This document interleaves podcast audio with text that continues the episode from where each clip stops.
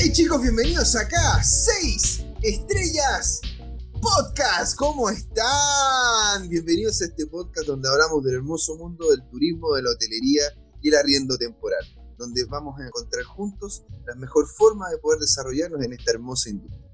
Yo aquí, José Miguel, dándole la bienvenida y estoy con mi compañero de armas. ¿Cómo está don Luis Bustamante, el mono acá del podcast?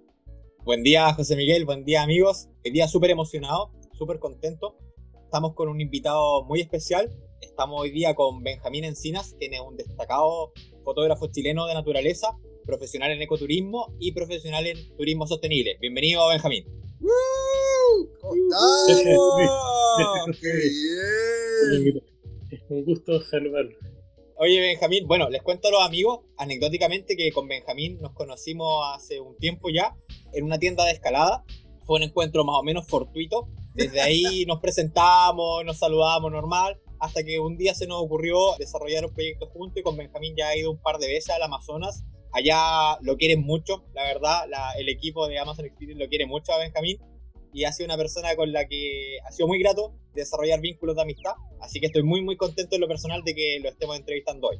Benjamín, te quería primero partir este episodio podcast. Tenemos una pregunta de, de un amigo que al enterarse que íbamos a entrevistar a Benjamín, nos pidió si le podíamos preguntar esto. Esta pregunta es de Javier Toledo. Y para partir esta entrevista dice, ¿qué te motivó a ser fotógrafo de naturaleza y qué buscas a través de la fotografía? Qué buena pregunta. ¿Qué me motivó a ser fotógrafo de naturaleza?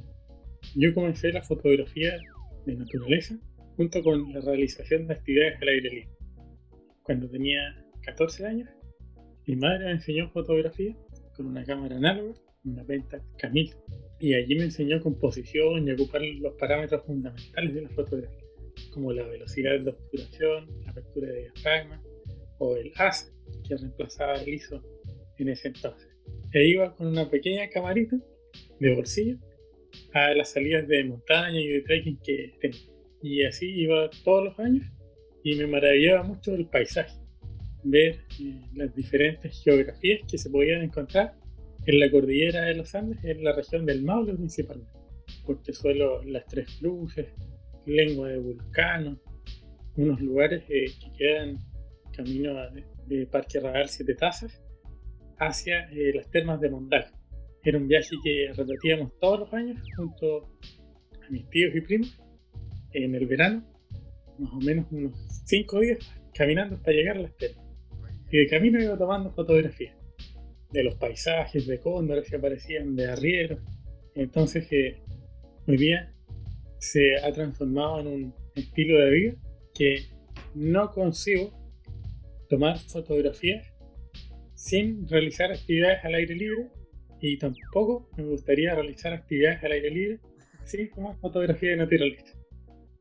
Así que por eso digo que se ha transformado en un estilo de vida y que busco a través de la fotografía inmortalizar los momentos y paisajes observados y poder mostrarlos a los demás, representando en la imagen los colores y cómo lo vi con mis propios ojos en el momento. Eso es lo que busco con la fotografía es, Poético. Es, parte, es parte casi simbiótica, no es una cosa sin la otra. Y viendo justamente cómo fue la progresión de que tú partiste, ¿no es cierto?, con el tema de la fotografía como algo secundario terminó siendo primario, ¿eso fue lo que a ti te llevó al ecoturismo? ¿Eso es lo que a ti te hizo la pulsión natural a llevarte al ecoturismo? ¿Cómo fue el proceso ese? Sí, en realidad, en ese tiempo, cuando era pequeño, aún no conocía el ecoturismo, ni tampoco sabía que me iba a dedicar a 100% el tiempo a la fotografía. Después del colegio entré a estudiar agronomía. Ahí estuve tres años, pero no me gustaba, nunca me gustó los, ramos de carrera. Pero lo que sí me apasionaba era que participaba en una selección de andinismo. Y en esta selección de andinismo teníamos aprendizaje, entrenamientos, eh, cursos semestrales de montaña, de distintas técnicas, y ese ambiente me gustó mucho.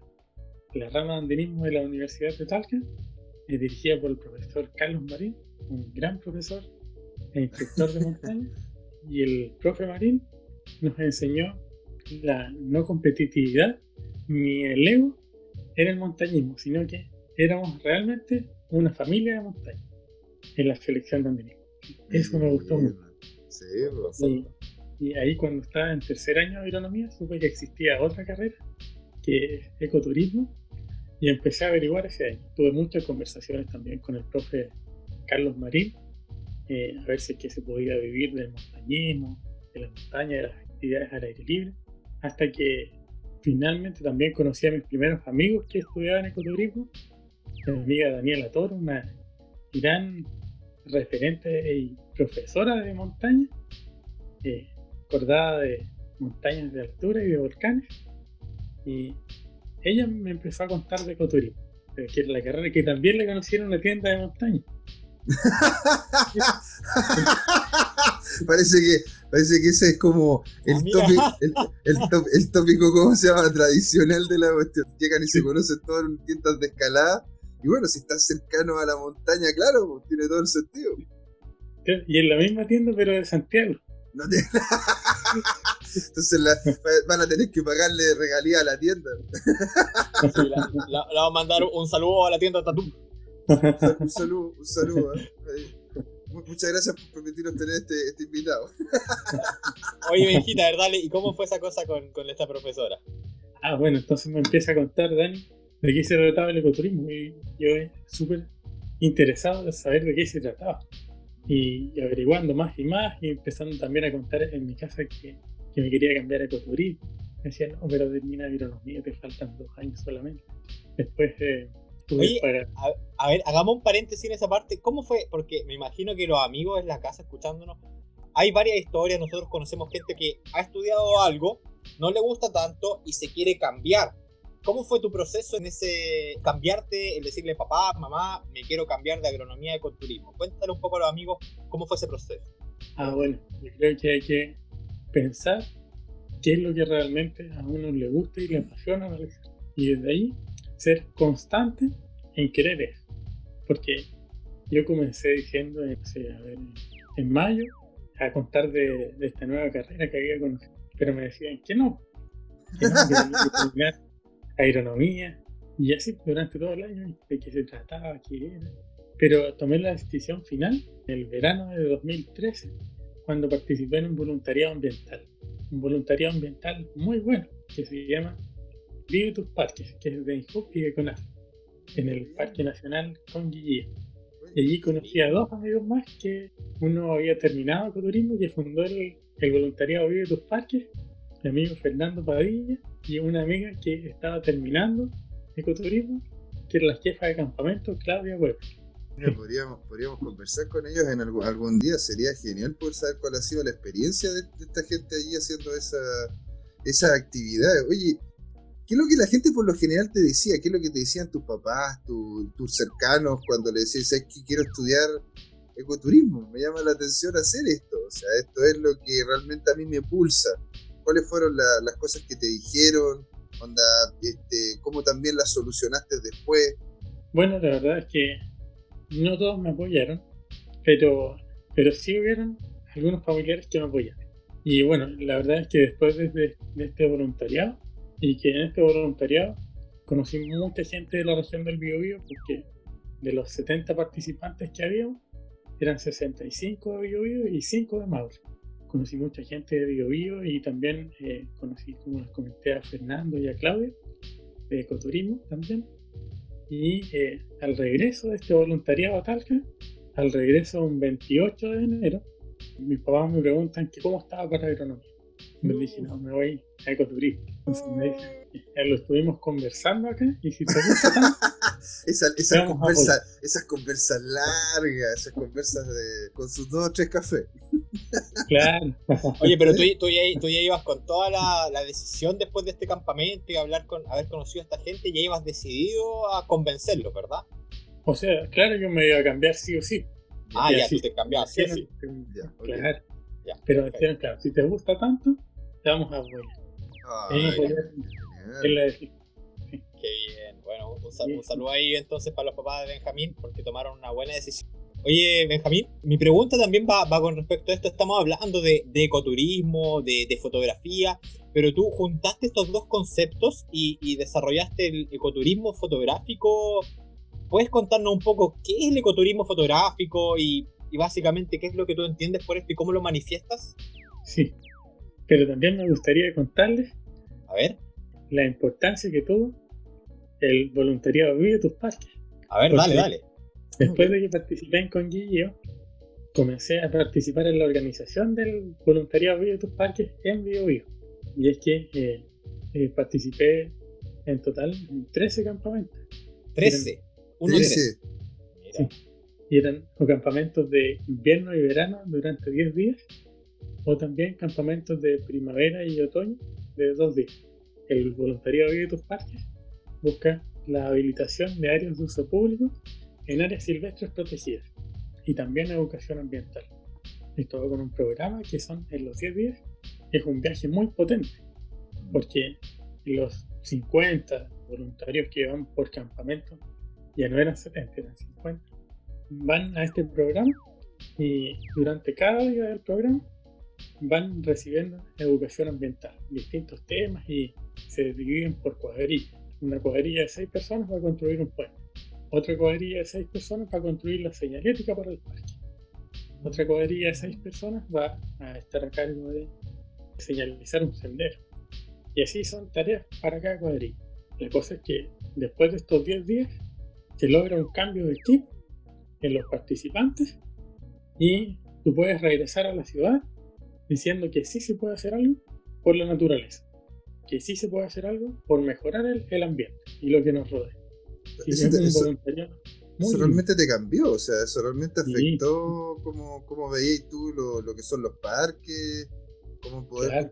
¿De qué, de Sí, qué sí. forma eso? Sí, no, eh, ah, mira, eh, conocí bastantes parques y reservas eh, a través del voluntariado Vive tus Parques y trabajé también, eh, por ejemplo, en el Parque Nacional Tolhuaca, cuando me tocó ir como jefe de campamento, conocí a mi amigo, administrador del parque Álvaro Marín, y con Álvaro participamos en la, en la avanzada en octubre de 2000, 2015 y también no, de 2014 y después en el campamento de verano en Tolhuaca de verano 2015. Y ahí fue un mes viviendo en el parque. Porque primero eh, una semana para la avanzada, después los 10 días de campamento, y después me quedé en el parque porque junto a Álvaro y otros amigos del voluntariado realizamos una travesía que iniciaba en el Parque Nacional Tolhuaca, hacia el portezuelo Chilpas, cruzaba al valle de Villucura y entraba a un sendero que se llama Sendero Tolhuaca, de afuera del parque, y que es un camino abandonado de 1940 que era de extracción ilegal de araucaria. Entonces, este sendero cruza hacia la reserva Nalcas Lolco y luego hacia el portezuelo Tolhuaca Lonquimay y baja finalmente, bueno, baja por el fondo Laguna Blanca, pero nosotros seguimos por el sendero Piedra Santa y salimos en la reserva Melalcauri. Chuta, qué lindo. O sea, imagínate estar ahí rodeado de tanto verde. Oye, pero quiero volver a la pregunta que de hecho hizo Luis, que la encontré bien interesante. Eso, ¿De qué forma eso terminó, el llevarte al ecoturismo terminó desarrollándote en el área del ecoturismo fotográfico? Porque es como un nicho, ¿no? Dentro de lo que es el concepto del ecoturismo. Sí, bueno, la verdad es que el, el ecoturismo fotográfico no existía. Y lo creamos junto a mi profesor de tesis, eh, Arodis Lepe, porque dijimos, bueno, Arodis me impulsó a desarrollarme y a especializarme en ecoturismo fotográfico. Él siempre me contaba que participaba en las expediciones de, de fotografía, de fotografía de naturaleza, y que había mucho potencial. Yo también le conté mi idea, habíamos trabajado en segundo año de carrera en metodología de la investigación y después estaba desarrollando mi seminario de título que originalmente era la confección de una empresa de ecoturismo fotográfico. Pero ahora que una vez que ya había egresado, que había ido a hacer mi práctica en ecoturismo fotográfico a Santiago y que había estado viviendo en Santiago un año y algo, un año y medio, el profesor me llama junto a otros compañeros de generación y nos dice, chiquillos, tienen que terminar su tesis. Así que les tengo una propuesta acá para que en 12 días, en el centro de investigación que tenía él, 12 días por completo, trabajen en solo su tesis y estén listos para defenderla. 12 Ya. días. 12 días, sí, eran tres terrenos. Bueno, eran cuatro terrenos de cuatro días cada uno, pero se realizaron tres de los cuatro. Y esto era en, en un refugio en las trancas que tiene el profesor. Entonces, junto con Aloy, me ayudó para crear el ecoturismo fotográfico. Porque el ecoturismo fotográfico busca enseñar fotografía de naturaleza, técnicas de fotografía, pero de una forma particular. De una forma que sea amigable con el ambiente, interpretando los ecosistemas. Pero además también tiene que incluir las economías de las comunidades locales.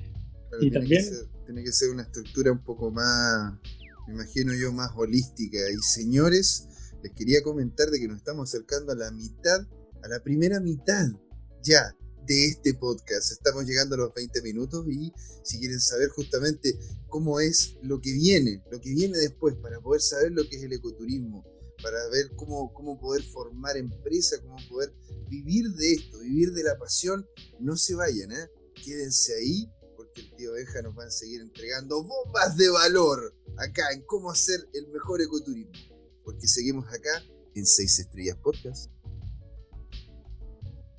Hey chicos, bienvenidos acá de vuelta. Seguimos con la segunda patita de acá, de 6 Estrellas Podcast. Seguimos con don Benjamín Encina, que nos va a hablar sobre su experiencia de Vive tus Parques, ¿no es cierto? De la rama Pillán. Sí. Gracias, José Luis. José Miguel. José Miguel, sí, muchas gracias. José Luis, José Luis es mi hermano diabólico, ahí, ahí como Sí. uno de estos días va a salir. puede ser nu- nuestra fusión, nuestra fusión. No, no, oye, pues, es sí, po, José Luis. Así que genial. Ya, so- somos José Luis. Don Benja. ¿cómo fue la experiencia entonces ahí con el concepto de del estar en Vive tus Parques? ¿Cómo eso terminó decantando en lo que es tu, tu realización como dentro del concepto del ecoturismo fotográfico? Bueno, la verdad es que en el Vive tus Parques, ya como ahora estaba estudiando ecoturismo y estaba también colaborando en la organización regional del voluntariado, fue empezar a poner en práctica los nuevos conocimientos y las nuevas herramientas que iba aprendiendo en la carrera. Entonces me tocó ir como jefe de cuadrilla a un par de parques, a Laguna del Laja y también a Pan de Azúcar. Y después me tocó colaborar como jefe de campamento en el Parque Tolhuaca, en el Parque Nacional Morro. Me tocó ser el coordinador regional de Biobío del programa y ahí también participé en, en varias avanzadas, me volví a repetir el Parque Nacional Morro Moreno, entre otros, pero esto fue un eje propulsor para el desarrollo profesional en ecoturismo, pero también para la gestión de organizaciones, porque tenía que hacer la conexión ahí entre el equipo de de, voluntarios de BioBio, también entre INHUB regional y también entre CONAF regional. Pero es un, es un gran programa, muy recomendable, y este programa se inicia con el incendio de 2012 en Torres del Paine. Mm, Y habías comentado hacen eso, un- sí. hacen un llamado y en 48 horas postulan más de 10.000 jóvenes interesados Oye, en ir a lindo, reforestar. qué lindo Sí, eso, notable. macho. Notable, mira qué lindo. ¿sí? Entonces dicen, acá hay un potencial y esto lo podemos replicar a los otros parques. Y que ya no sea solo reforestación, sino que también una ayuda para los guardaparques, que son muy pocos por una gran extensión de terreno que les toca y que no alcanzan a cubrir. Y también eh, la educación ambiental asociada en cada uno de estos campamentos. Y desde allí se ha replicado, eh, bueno, después se replicó en el Parque Nacional La Campana, en la Reserva Nacional Nonguén, en Biobío, o en Río Clarillo, en Metropolitano. Y después, ahora, en la actualidad, bueno, tuve, tuve las mejores experiencias de vida en el programa Vive tus parques.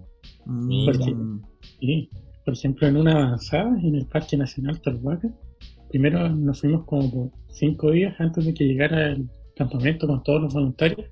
Nos fuimos seis participantes y me acuerdo que una vez fuimos a buscar unas maderas, a buscar unos polines, primero en Temuco, después seguimos a, al aserradero de la reserva Maralcaboy a buscar unas maderas que íbamos a utilizar para los trabajos.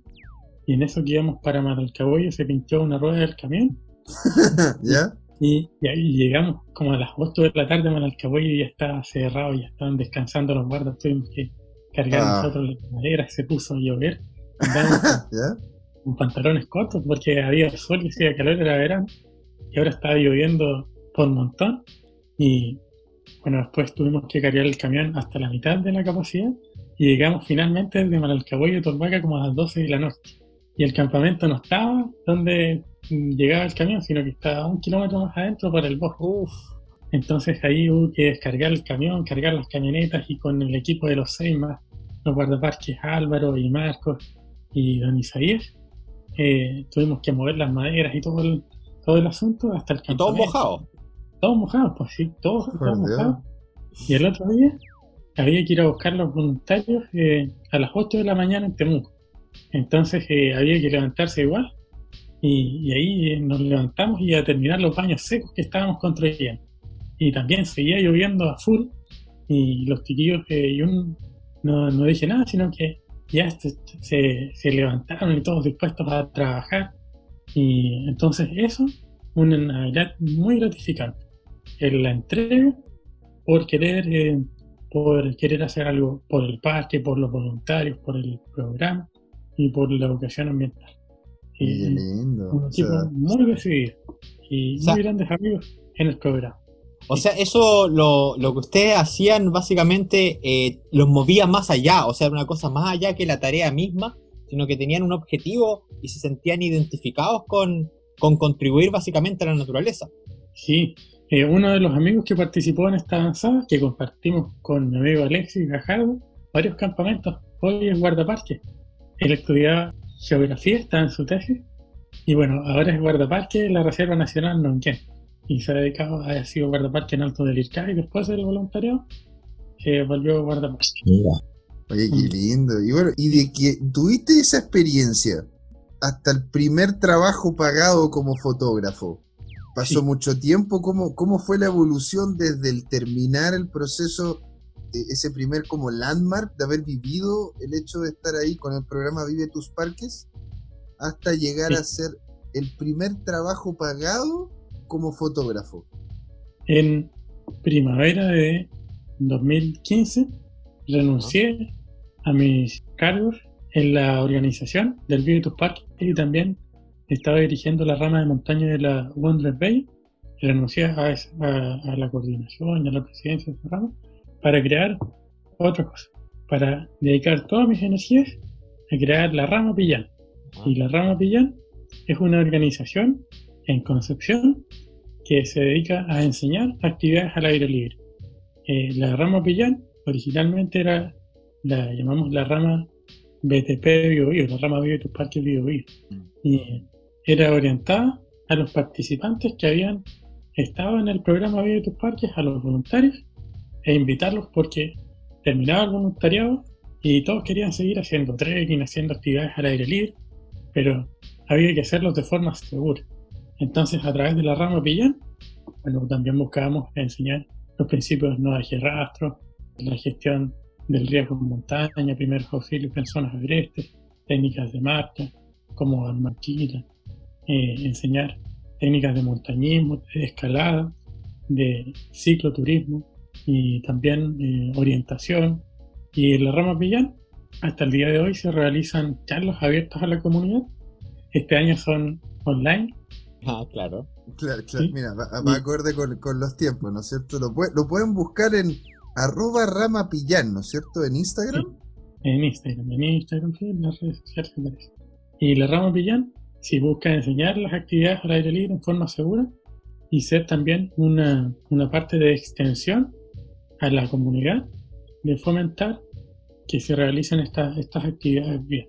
Y así hay, hay talleres, hay salidas. Actualmente son más de 200 o 300 socios que ingresaron el año pasado a la rama Pillán. Mira. Entonces, Ah, ah, su, su buena cantidad. ¿Y fue ahí donde justamente evolucionó el primer trabajo pagado como fotógrafo? No, pero vino después de la rama Pillán.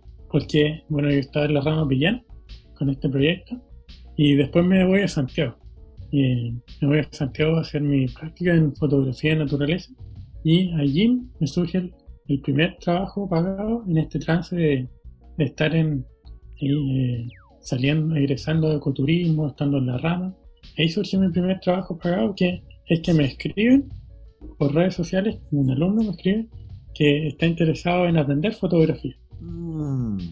Y que quiere aprender eh, fotografía. Y le digo, ya, pero en terreno, porque en terreno que, que en la ciudad. Entonces es un curso de fotografía de naturaleza en el Cañe, en el santuario del Cañe, en la región de la Araucanía. ¿Eso lo pensaste tú de la nada, donde llegó el tipo y te dijo, sabes que yo quiero, quiero que me enseñes, quiero que me enseñes tú fotografía, me gustan tus fotos?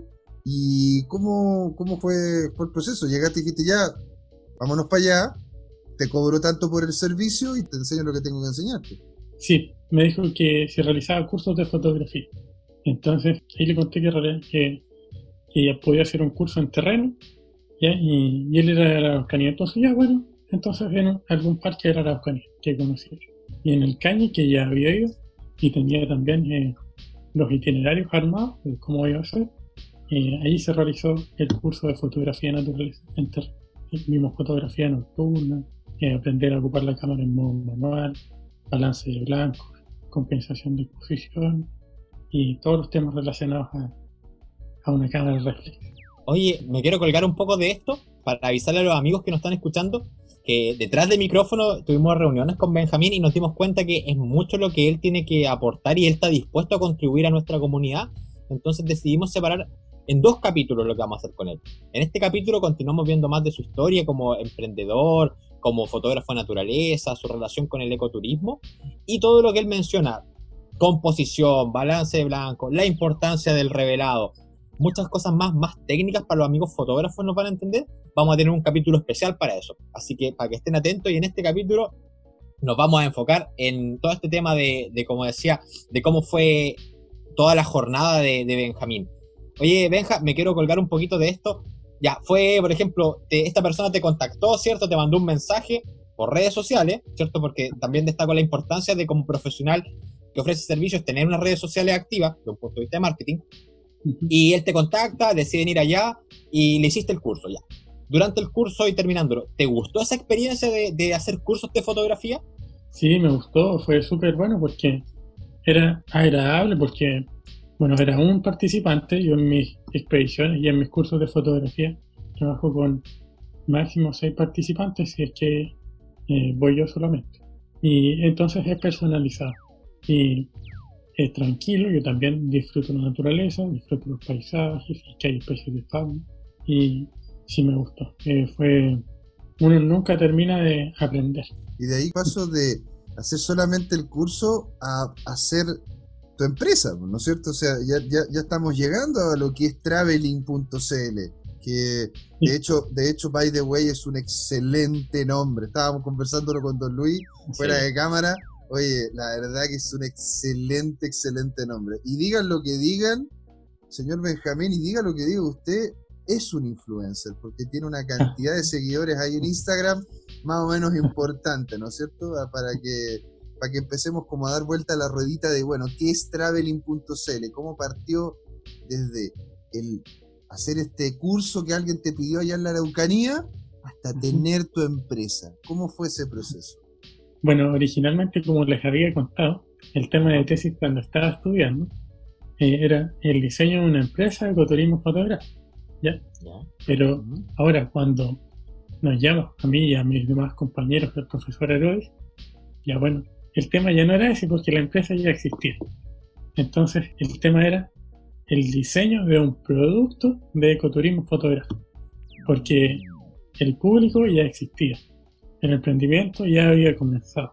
Eh, y bueno, ¿y cómo, cómo comenzó este emprendimiento? Fue porque quise mezclar, como les comentaba, la docencia de fotografía de naturaleza, los cursos en terreno, que era lo que me gustaba realizar, y después de este curso en terreno, este alumno me pidió un curso de revelado, de revelado digital, para, para eh, ver las fotografías que se habían tomado y también potenciar y asemejarlas más a los colores que se habían visto en la realidad.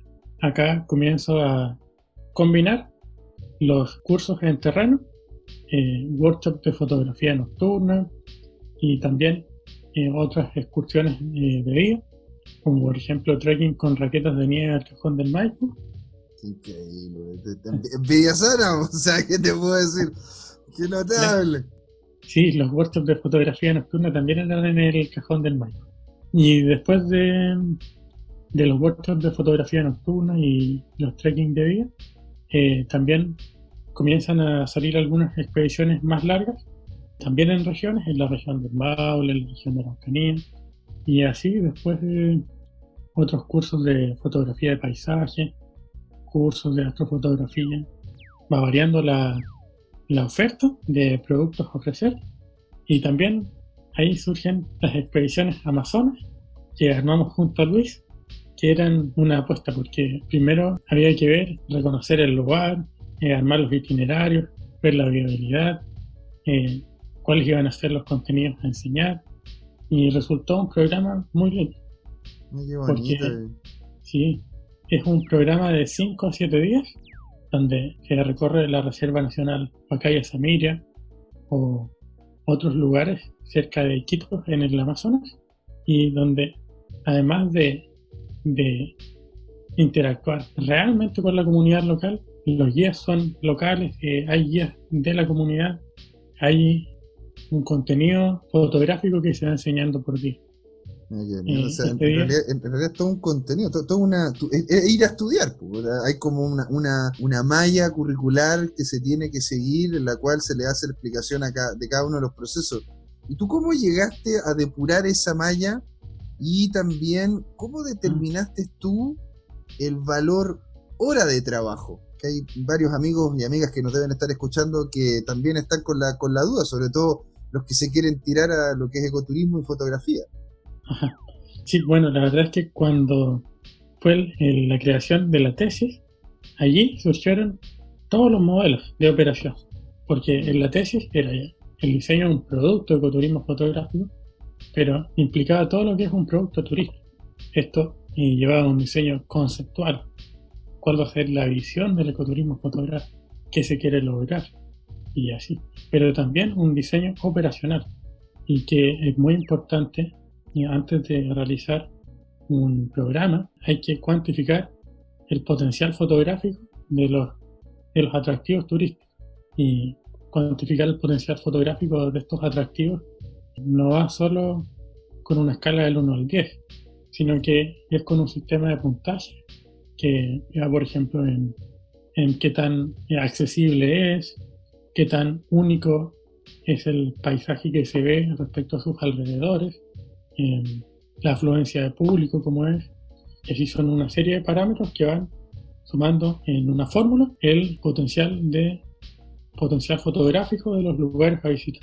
Y también además hay que hacer un guion interpretativo, un guion interpretativo ambiental de qué tema se va a, respecto a los ecosistemas, se va a enseñar en este lugar a visitar. Y, y así fue creándose el programa de ecoturismo fotográfico.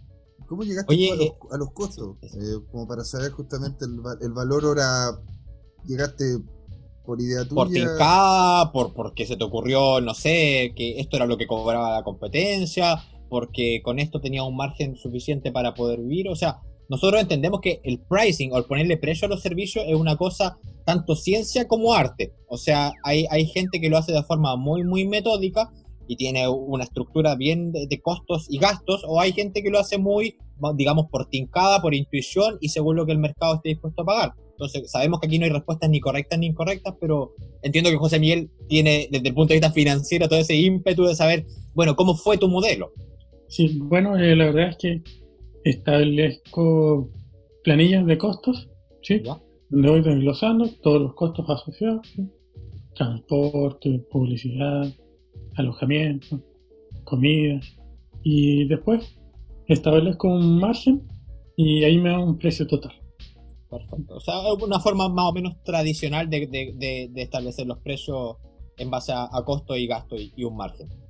Bueno, yo quiero eh, colgarme un poco y destacar, redondeando un poquito algunas cosas de las que has dicho que me parece súper interesante hacer una intervención del punto de vista de modelo de negocio, que es interesante saber que la misma persona que te pidió el primer curso, también te pidió otro producto agregado, que fue el de revelado. Vamos a tomar fotografías, tú me enseñas técnicas, y esa misma persona después estuvo dispuesta, y ella misma lo sugirió, a continuar en esa educación. Entonces, este es un, un llamado también a los amigos que estén escuchando a pensar en su modelo de negocio que incorporen a su clientela actual, a su red actual, que no solo es necesario ofrecer un solo producto o servicio, sino que se puede continuar el perfeccionamiento o la adquisición de servicios complementarios hacia adelante. Entonces es una muy buena práctica mantenerse cercano a su clientela actual y, desarrollar productos que vayan avanzando, digamos, en, profundidad, en intensidad, en días o en dificultad. Eso era más un englobe desde el punto de vista de, de negocio.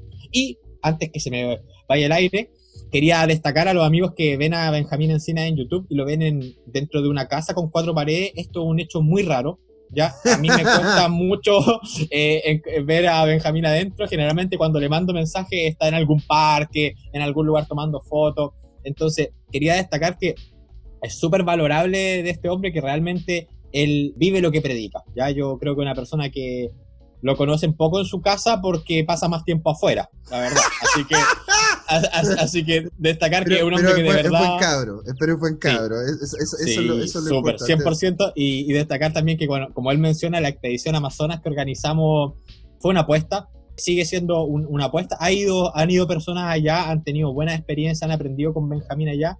Pero más que todo, yo quería destacar eso: que allá también eh, le, le tienen mucho cariño por, por cómo es este hombre, que es una persona bastante simple, pero, pero con profundidad de conocimiento en lo que hace. Y, y como tú le preguntabas cómo, cómo hizo todo este tema de decantar los contenidos y todo, yo fui uno de los aprendices, pero muy pequeñito, Benjamín me enseñó algunas cosas y tiene una manera, una, una forma metódica de ir enseñando que ha decantado con el tiempo y me quiero adelantar un poquitito a, darle como un saboreo a los amigos de, lo que se viene de la próxima sesión más específica y que tú nos contaras un poco, así bien someramente, Benjamín, ¿cómo es tu, tu visión en general de, de, de, lo que es prepararse para tomar una fotografía de naturaleza? ¿Qué es lo que hay que considerar? Bien someramente, porque yo sé que aquí tenemos para tres horas, pero dale una pincelada a los amigos, por favor.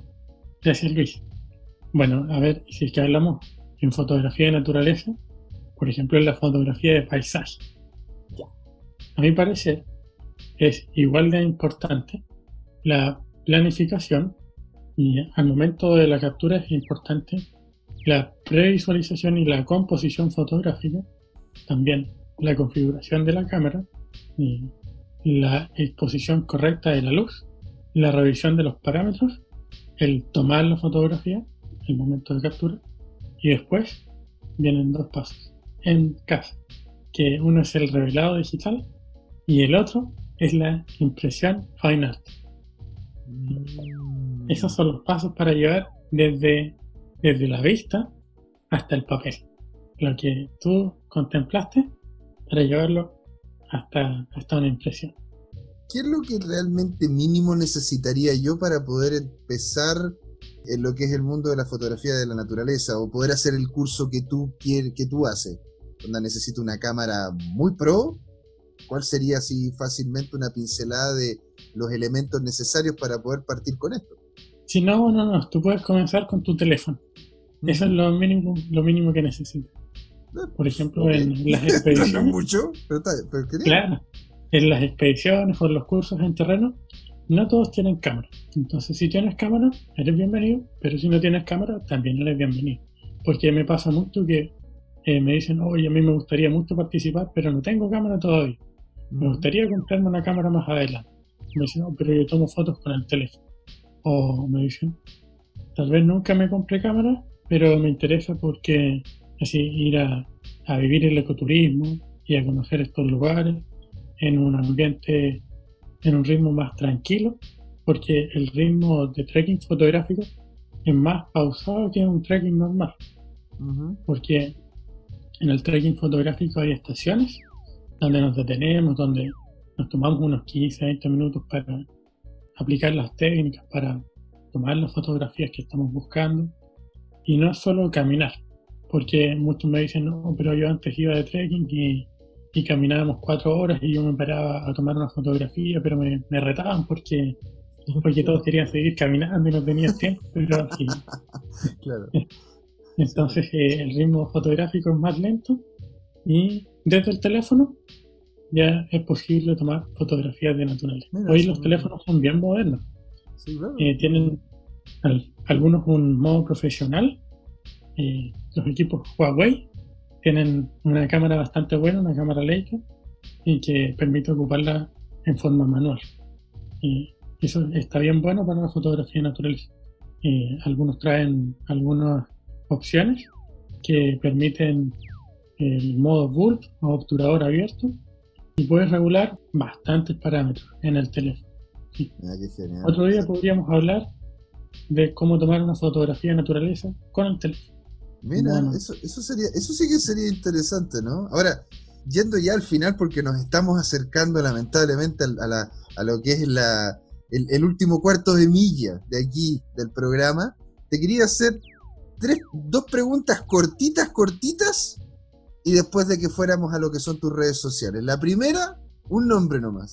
¿Cuál fue el paisaje o el lugar que más recuerdas? Y un libro, serie o curso, y esta es una pregunta de Don Luis, ¿cuál es el, un libro, un serie un- o curso que recomendarías a alguien que quiera avanzar en este tipo de emprendimiento? Entonces, un lugar, una, un libro, serie o curso, y terminamos con tus redes sociales, Benja. Eh, el lugar. Bueno, ahora se me ocurren dos. Eh, se, se me ocurre un paisaje en Conguilleo que estaba saliendo la luna llena a las una de la mañana. Estaba saliendo entre las araucarias y estaban, eh, había neblina abajo. Primero estábamos fotografiando la Vía Láctea junto a algunos amigos, pero ahora como iba a aparecer la luna, ya no iba a ser posible. Estaba un poco nublado también. Así que aparece la luna y abajo y ahí surge una fotografía que recuerdo eh, que la, la luna apareciendo entre las araucarias con las estrellas arriba y sí. Pero también el otro que recuerdo es uno que regalé ayer de un árbol muy grande, Hermoso. una ceiba pentadera en las expediciones amazonas, que era un árbol gigantesco. Es la mayor ceiba y el mayor árbol que he, he observado en la vida. Pa- Para que se una idea, para que se hagan una idea los amigos, 20 personas podrán abrazarlo alrededor, algo así, 15, 20 personas por lo menos. Sí, yo creo, yo creo que más personas. No, Bueno, lo pueden ver. Oye, ojo, que estas dos fotos que menciona Benjamín están en su Instagram. Vamos a poner el link en la descripción de- del video de YouTube para que puedan ustedes también apreciar eh, esta descripción poética que hace el hombre de, de estos momentos. Sí, Mira, y, como lo, lo otro que te preguntaba José Miguel, bueno, estos son los paisajes que tú mencionas, este es la luna en Conguillío, este árbol gigante, la ceiba ventadra en, en el Amazonas, que la van a poder ver en tu Instagram cuando linquemos. ¿Qué, qué otra cosa? Esta la pregunta era, era, era mía, porque a mí siempre me gusta dejar algún libro, algún curso o algún documental, algo que te haya inspirado a ti. ¿Qué cosa tú crees que sería útil para los amigos que nos escuchan como algún recurso a buscar que se quieran incorporar a este mundo de la fotografía naturaleza? Así, en un minutito. un libro recomendado puede ser El ojo del fotógrafo, El ojo del fotógrafo. El sí, ojo de Michael Freeman. Lo vamos, a, lo vamos a agregar ese a la descripción del video en YouTube. Es Ajá. el ojo del fotógrafo de... Michael Freeman. Perfecto. Oye, eh, Benjamín, y antes, porque ya estamos llegando a- a- al término de esto, yo sé que tú tienes un montón de cosas que contribuir. Te vamos a tomar la palabra con ese capítulo especial de, de fotografía con el teléfono. Aparte del técnico que tenemos, ya estamos acá amarrando a Benjamín. Vamos a hacer nuestro, nuestro propio seis estrellas podcast y fotografía. Pero eh, que- me gustaría, Benjamín, bueno, aparte de agradecer mucho, mucho por, por tu tiempo y tu disposición, nosotros sabemos que estar dentro de cuatro paredes para ti es una cosa trágica y te gusta estar afuera, así que agradecemos tu tiempo, pero me gustaría también contarle a los amigos que se metan a, la página traveling.cl de Benjamín y revisen ahí, pueden revisar su trabajo, también pueden revisar, Benjamín ofrece cursos, ciertos cursos presenciales o online, siguiendo un poco la tendencia de cómo estamos en este año 2020 con, con toda esta situación coronavirus, así que hay gente que puede llegar y contactar a Benjamín y aprender y continuar desarrollando estos temas sin necesidad de salir de su casa. Ahora me gustaría, Benjamín, que tú nos contaras un poco dónde te puede encontrar la gente, cuáles son tus redes sociales y las redes sociales de, tu- de tus proyectos actuales. Sí, eh, a ver, la gente me puede encontrar. Actualmente estoy en la Patagonia en este año 2020, en la región de Aysén, en Cochrane, y a Instagram. 8 horas de Coyhaique hacia el sur, ¿Ya? por tierra, y Y en las redes sociales sí aparezco como Benja Encinas. ¿Ya? Y la página es traveling.cl. Con dos Eh, L. Traveling con dos L. La, página sí, traveling.cl. Perfecto. Y en el Instagram me aparece traveling.cl. ¿Y cuál es el Y- tuyo personal? El mío es Benja Encinas. Todo junto. Encinas, con Encinas- S al final, Encinas ¿no? Con S al final. Sí. Qué, qué maravilla. Bueno, señores, ya estamos de hecho en el final del podcast. Así que muchísimas gracias, don Benjamín. Muchísimas gracias, don Luis. Acá José Miguel despidiéndose. Y esto fue Seis Estrellas Podcast. Nos vemos. Nos vemos. Hasta luego. Gracias, gracias por la invitación.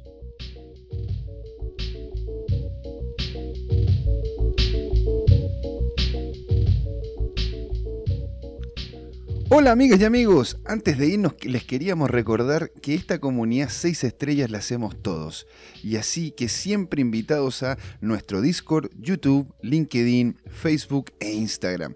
Búsquenos como 6 estrellas podcast. Los esperamos para intercambiar información, hacer nuevos amigos y conexiones en este mundo hermoso del turismo, hotelería y arriendo temporal. Un gran saludo de Luiso y José Miguel, el mono y el topo del podcast. Ahí nos vemos.